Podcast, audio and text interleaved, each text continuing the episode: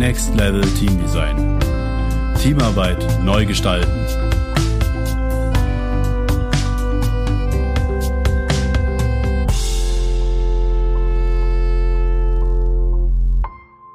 Hallo, schön, dass du dir Zeit nimmst. Mein Name ist Markus Berger und ich bin Teamentwickler. In dieser Folge spreche ich mit Karl Papenfuß. Karl ist Expeditionsleiter und erster Mat auf einem Segelexpeditionsschiff. Mit ihm werde ich darüber sprechen, wie es ist, über ein halbes Jahr mit einem Team auf engstem Raum zu leben und zu arbeiten. Und was seine Strategien sind, dass dies kontinuierlich und gut funktioniert. Hallo, herzlich willkommen Karl. Schön, dass ich bei dir sein darf. Hallo Markus, schön, dass äh, das hier so gut klappt. Vielleicht zum Einstieg, erzähl doch mal bitte ganz kurz, wer du bist und was du beruflich ganz genau machst. Äh, ja, sehr gern. Ähm, ja, also ich bin der Karl Papenfuß und äh, ich bin hauptberuflich Seemann und arbeite auf einem Segelschiff, was Expeditionen im Südpolarmeer und der Antarktis durchführt. Ja, wie, wie kommt man denn dazu? Also welche Berufsausbildung braucht man, um äh, auf einem Expeditionsschiff zu arbeiten?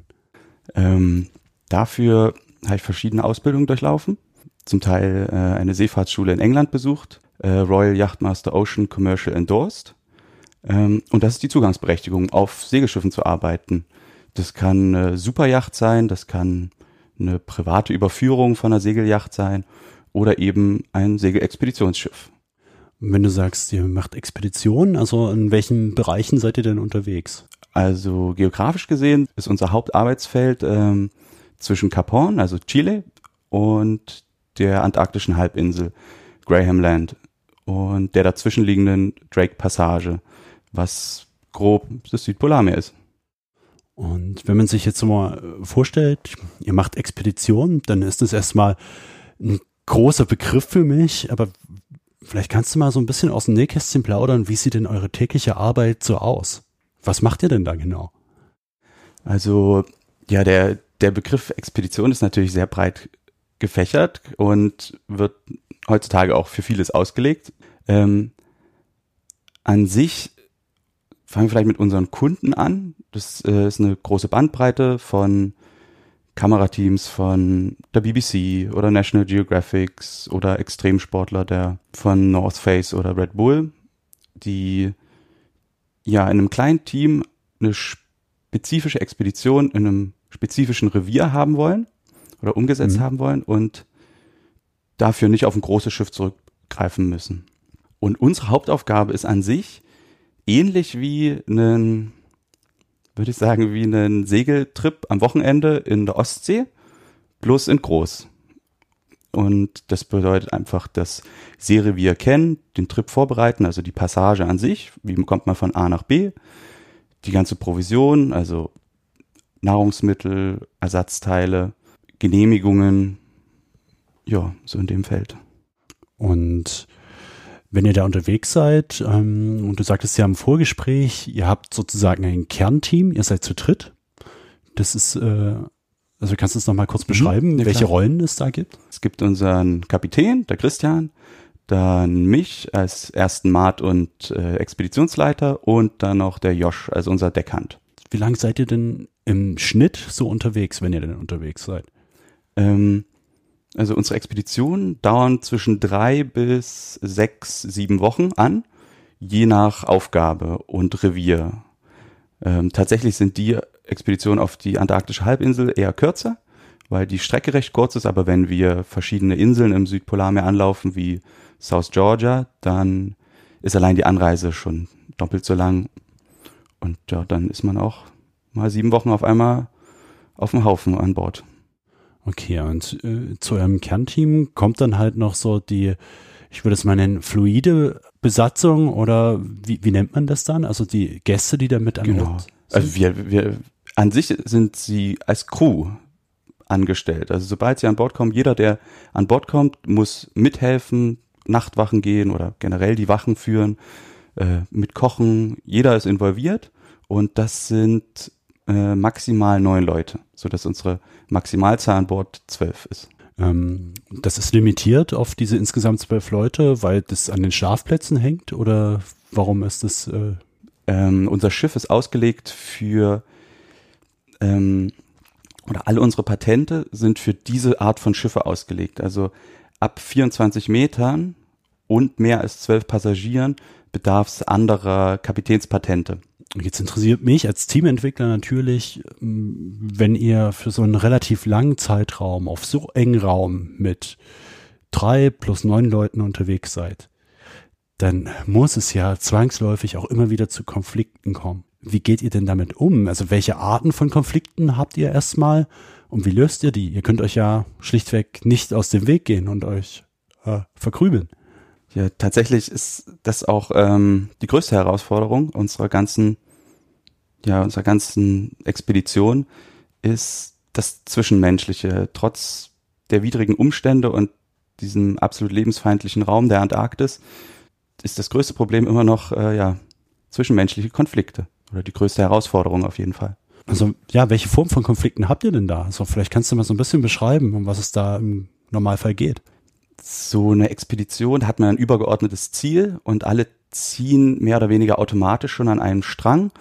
Und ja, ich glaube, das hilft schon mal bei der Konfliktbewältigung, dass man, dass man sich nicht selber in den Vordergrund drängt. Aber unsere Konflikte rühren tatsächlich am schnellsten her, wenn Langeweile aufkommt.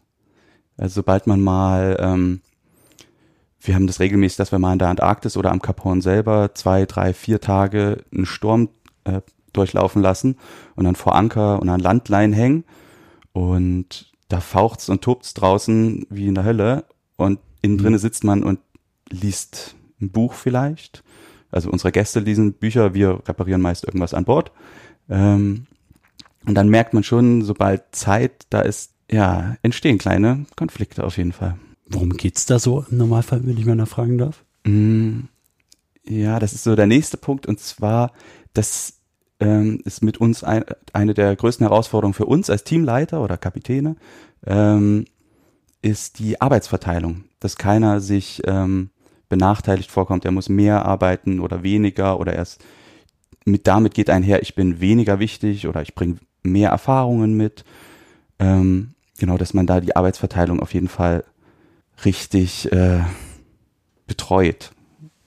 Also habt ihr gleichzeitig nicht nur die Ebene, dass ihr Arbeit, die getan werden muss, verteilt, sondern auch noch auf einer sozialen Ebene schauen müsst, wer nimmt was, wie gut an, wie sehr, welchen Status und welchen Stellenwert hat diese Arbeit, um das in etwa gleich zu halten.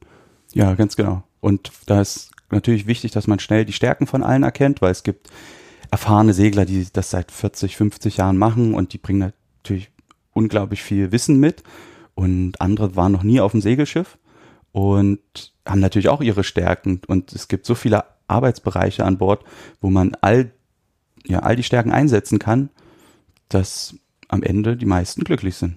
Vor allem in einem Team, dass man einfach jeden auch wenn es auf den ersten Moment nicht so scheint, dass werden da Stärken oder Kenntnisse in diese in das Team integriert und äh, Verantwortung abgibt. Das hilft extrem, um einfach eine gute Stimmung beizubehalten, dass sich niemand unnütz vorkommt in der, in der Mannschaft. Weil das ist tatsächlich ein Riesenthema, was wir an Bord haben. Und manchmal läuft das gut, meistens läuft das gut, manchmal läuft das einfach vor die Wand, kann man so sagen. Und, und dann natürlich, wie du, wie du schon sagst, man kann ja nicht weg man kann sich nicht äh, anschreien oder man kann sich vielleicht anschreien, kommt bei uns nicht vor, aber man muss am Ende des Tages wieder gut miteinander klarkommen oder nach einer Stunde und ja, miteinander muss, funktionieren. Also ihr müsst miteinander ja. klarkommen, anders geht's nicht. Man kann nicht kündigen, man kann nicht nach Hause gehen. Und es gibt so gut wie keine Privatsphäre. Man kann auch, man kann vielleicht mal eine Tür zumachen. Das hilft schon viel. Aber man, man kann sich einfach nicht erlauben, ähm, das Projekt vor die Wand zu fahren. Wie kriegt ihr das raus, wo die Stärken sind, wie die Leute ticken, welche Persönlichkeiten da zusammenkommen? Also habt ihr da bestimmte Techniken, macht ihr Vorstellungsrunden oder wie, wie kriegt ihr das hin? Ja, genau. Vorstellungsrunde ist äh, eine gute Sache, ähm, gibt Aufschluss über das Erlebte, also die Erfahrung, äh, nicht unbedingt über das Können. Das äh, stellt sich dann immer unterwegs raus. Und es ist natürlich sehr leicht, es ist nicht wie in einem wie in einem Büro, wo jeder an seinem Rechner sitzt, sondern alles, was du tust, wird vom Team wahrgenommen. Und dadurch kann man eigentlich recht schnell ja drauf schließen, wie steuersicher ist jemand oder kann er, kann er diese Aufgabe ausführen. Und ja. dann hilft natürlich noch, wir haben in diesen, wir sind immer in kleine Teams aufgeteilt, also mindestens drei bis vier Wachen.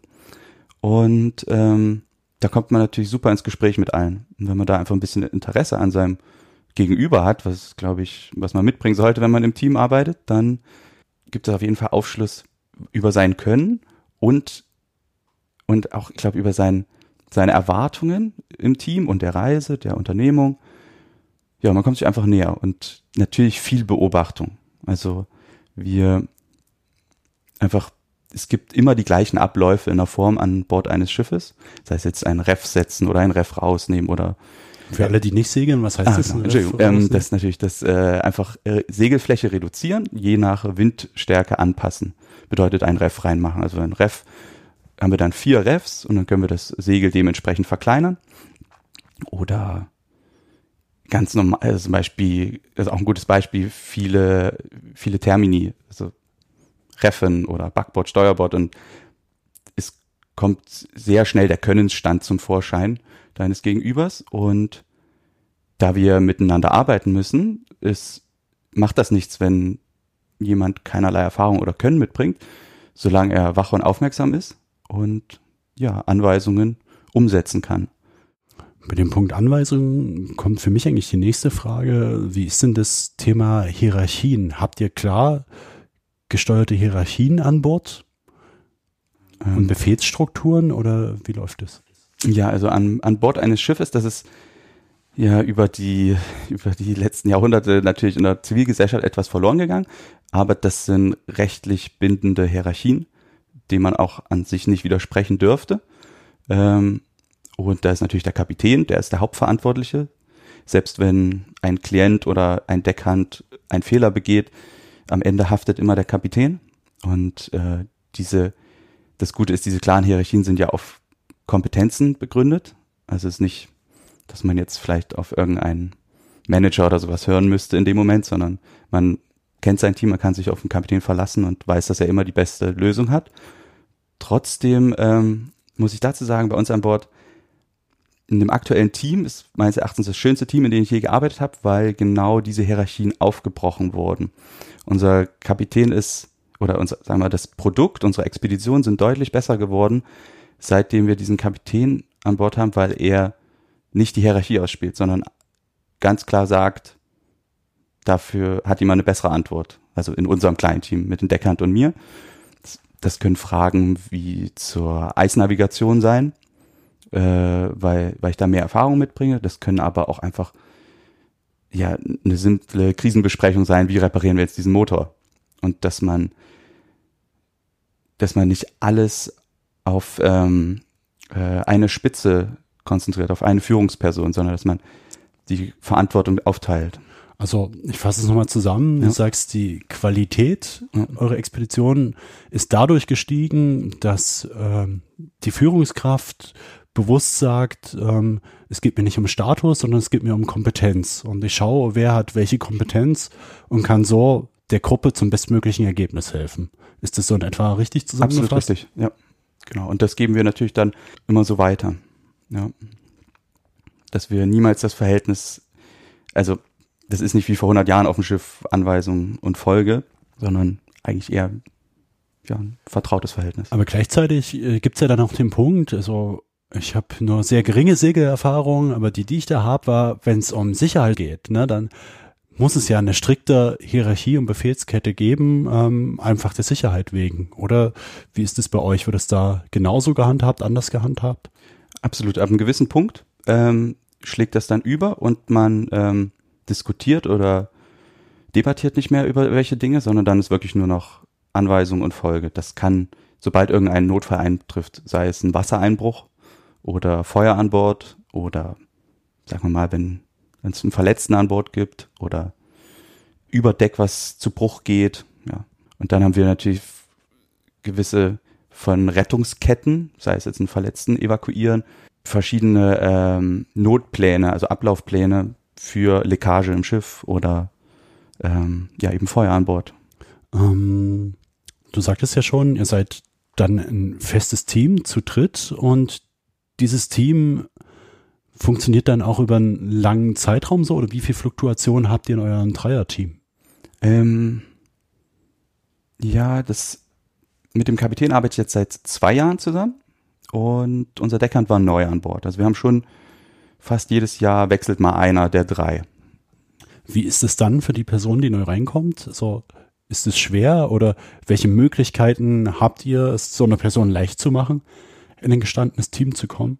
Ähm, ich glaube, in der Konstellation Christian und ich in den letzten zwei Jahren ist es extrem leicht Also reinzukommen. Christian ist der Kapitän. Genau, der Kapitän. Und ich, äh, da ist sehr leicht reinzukommen, weil dort eben eigentlich alle Hierarchien aufgebrochen sind. Und es ist natürlich in unserem Interesse, dass unser Crewmitglied bestmöglich auf alle Herausforderungen vorbereitet ist. Und wir, es gibt zum Beispiel nicht diese, ich kenne das noch früher aus dem, viel aus dem Arbeiten in der Werft, dass ähm, man einen jemanden auflaufen lässt oder bloßstellt in einer Form wie, das muss man so, das muss man doch wissen. Und das, da, wir haben gar keine Zeit für sowas. Deswegen, sobald man schon riecht, dass jemand Probleme hat, diese Aufgabe zu bewältigen, assistiert man oder gibt direkt einen Einwand und gibt eine, eine Hilfestellung. Ja. Das setzt ja dann aber auch eine bestimmte Kultur oder ein kulturelles Verständnis äh, von eben auch Hierarchien, aber auch von Lernprozessen voraus. Sprecht ihr intern über sowas? Also wie ihr miteinander umgeht? Reflektiert ihr gemeinsam über euch? Ja, absolut. Also wir haben einerseits natürlich eine, eine Nachbesprechung nach jeder Expedition, aber ähm, während allen Wachen, Nachtwachen, da kommt man auch mal wieder zusammen und bespricht generell den Ablauf an Bord.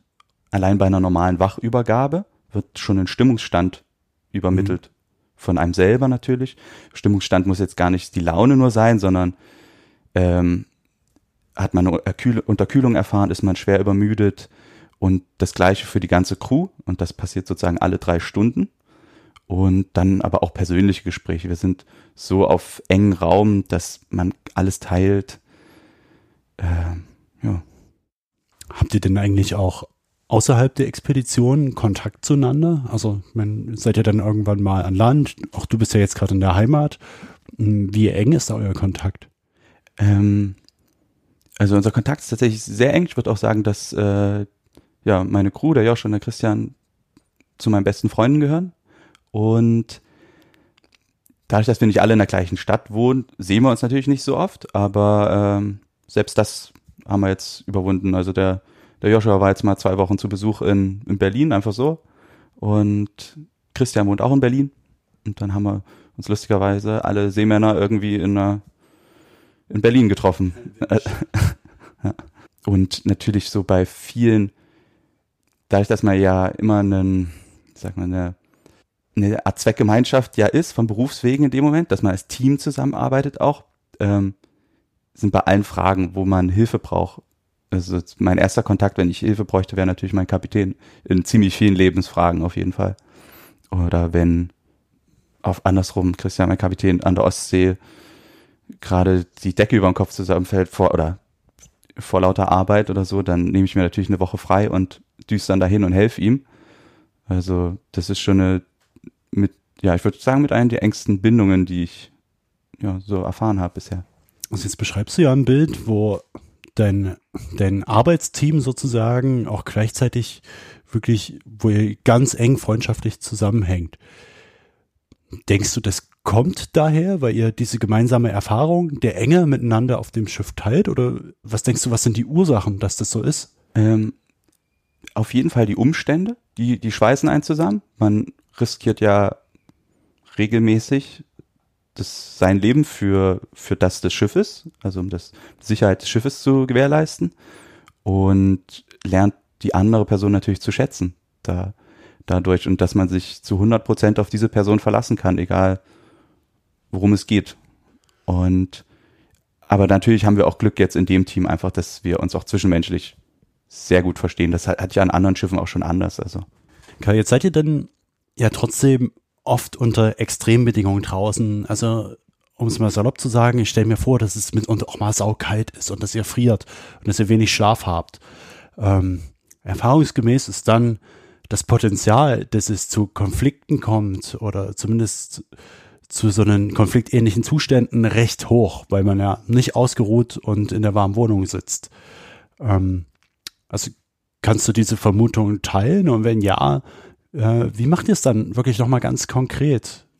Was sind eure Lösungsstrategien? Ja, absolut. Also man, man kann stark beobachten, umso müder und erschöpfter die Crew wird äh, oder umso rauer der Seegang wird, umso schneller liegen natürlich die Nerven blank. Ähm, ich ich glaube, wie vieles im Leben ist es dann eine Form von Übung, was uns als fester Crew natürlich leicht fällt, ähm, dass man alle seine Energie bündelt, dass wir zum Teil manchmal wochenlang nie länger als zweieinhalb Stunden am Stück schlafen. Und wenn man schläft, schläft man eh nie richtig. Ist immer so eine Art Ammenschlaf, immer im Alarmbereitschaft. Also der ganze Körper ist immer, immer da. Ähm, das hat natürlich ein Riesenpotenzial, dass da einmal eine Sicherung durchbrennt. Und ich glaube, da hilft dann einfach, dass man zum Beispiel, wenn, wenn einem kalt ist, man müde ist oder schon so weit geht, dass man Finger nicht mehr spürt vor Kälte, ähm, dass man klar sich selber nicht vergisst, aber immer das höher geordnete Ziel, also das Schiff. Das Wohl des Schiffes ist dann das Wohl aller, wenn man das nicht vergisst. Aber ist dann trotzdem dafür Platz, auch eigene Bedürfnisse zu äußern und mal zu sagen, hey, ich muss jetzt einfach mal schlafen oder mir ist einfach verdammt kalt, finden wir dafür jetzt eine Lösung? Wie Absolut. macht ihr das? Absolut. Also wenn einer von uns nicht mehr kann, äh, wir wissen ja immer, dass wenn wir, wenn die Expedition zu Ende ist, dann, dann fliegen wir ja nicht nach Hause und haben Pause, sondern das geht dann noch ein paar Monate so weiter. Ähm, da muss man sich die Pausen nehmen, so gut es geht. Und da klar übernimmt sogar mal einer die Wache von dem anderen oder oder gibt ein paar dickere Handschuhe oder legt noch eine Decke über ihn drüber. Also man, man guckt, passt sehr auf die Mannschaft auf jeden Fall auf. Ähm, jetzt spreche ich hauptsächlich erstmal von unserem kleinen Team, aber natürlich auch von unseren Klienten, unseren Gästen. Die werden, denen geht's natürlich deutlich schlechter, äh, einfach aufgrund der Seekrankheit. Und die sind so einen Wachrhythmus nicht gewohnt. Diese Ermüdung und die Kälte, das, das, das ist natürlich eine unglaubliche Belastung für, für einen menschlichen Körper. Und dann ist das natürlich auch eine Form der Konfliktbewältigung. Einfach dieses, eine Aufmerksamkeit schenken, schauen, dass es allen gut geht, dass es warm geht. Vielleicht auch jemand einfach während der Wache schon mal sagen, leg dich ins Bett, kein Problem, kannst früher hier abrücken. Wir brauchen jetzt nicht so viele Leute hier.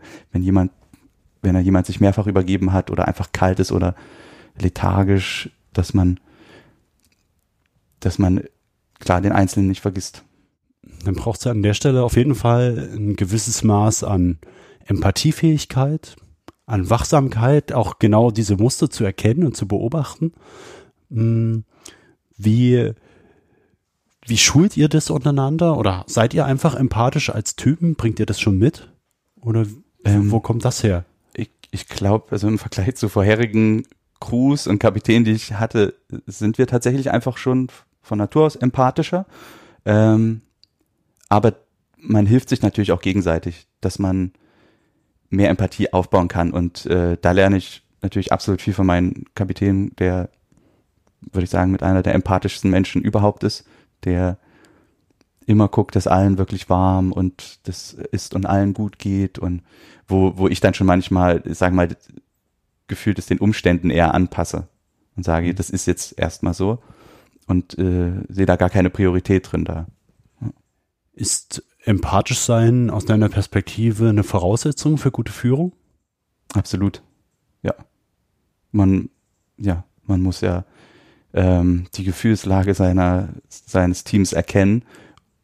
Also das zum Beispiel, wenn, wenn wir an Bord, ähm, wie, wie fasst man den Satz zusammen? Das, ähm, ich finde, ein wichtiger Punkt ist bei unserer, unserer Mannschaft ist, man kann zum Beispiel einen Konflikt auch haben oder andere haben einen Konflikt irgendwie an Bord äh, und auch eine Auseinandersetzung mit einem Crewmitglied, aber dass man die Person dann auch wieder abholt in der Form danach. Man darf niemanden bloßstellen oder blamieren, darf nie die Verbindung zu dieser Person verlieren. Und ich glaube, dafür bedarf es auf jeden Fall einen gewissen Grad an Empathie, dass man spürt, wann, wann tritt man hier auf die Bremse, wie viel kann ich an Kritik zumuten. Ja. Ja. Ich glaube schon, dass man das auch unterwegs ganz gut beobachten und lernen kann und da auch an sich arbeiten kann. Ja. Jetzt denke ich, habt ihr da ja eine ganz gute und auch besondere Situation, dadurch, dass ihr permanent in Extremsituationen seid. Also ich kann mir schon vorstellen, dass das ein sehr, sehr gutes Lernfeld genau für Themen wie Empathie, Mitgefühl und dergleichen ist, ja. Ja, man ist quasi immer in der Praxis, also und immer mit anderen Menschen unterwegs. Klar haben wir unser festes Team, aber der Rest der Crew wechselt alle drei Wochen. Man muss sich immer auf neue Menschen einlassen und immer neue ja, Gefühlslagen erkennen, die ja jeder Mensch anders ausdrückt. Zum Abschluss vielleicht, Karl, ähm, wenn du an diesen Podcast über Teamentwicklung denkst, äh, wer würde aus deiner Perspektive hier gut als Gesprächspartner oder als Gesprächspartnerin taugen? Wen würdest du gern mal zum Thema Teamentwicklung hören? Ähm, ja, ich, das ist wahrscheinlich schon durchgedrungen jetzt in den letzten paar Minuten, aber ich glaube natürlich mein Kapitän. Das ist natürlich jetzt äh, der ähnliche Themenbereich, aber äh, von diesem Mann kann man auf jeden Fall sehr viel lernen zur Teamentwicklung. Okay, dann werde ich mich mal daran bemühen, äh, ihn auch mal ranzukriegen. Dann bedanke ich mich an der Stelle erstmal für diese doch wirklich besonderen und außeralltäglichen Einblicke in deine Berufswelt und vor allen Dingen, was aus deiner Perspektive wichtig ist, um so einen Beruf in einer gewissen Professionalität auch ausüben zu können. Vielen Dank, Karl. Sehr, sehr gern. Vielen Dank.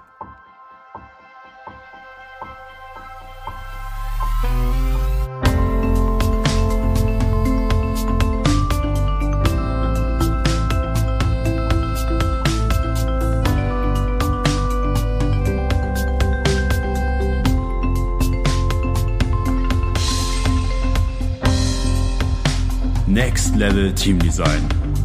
Der Podcast, der Teams besser macht. Mehr auf www.berger-training.de